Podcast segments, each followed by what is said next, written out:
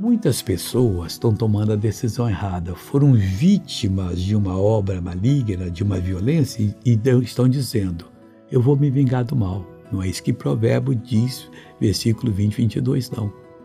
Não digas vingar-me-ei do mal. O que, que eu faço? Espera pelo Senhor e ele te livrará.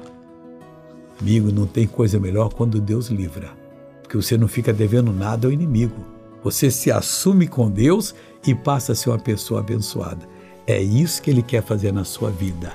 Eu oro, Pai. Eu suplico nesse momento.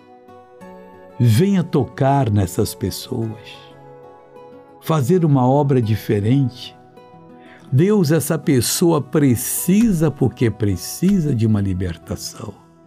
Eu uno a minha fé com a dela e digo: mal, você vai sair agora não vai ficar, vai embora, em nome de Jesus. Amém.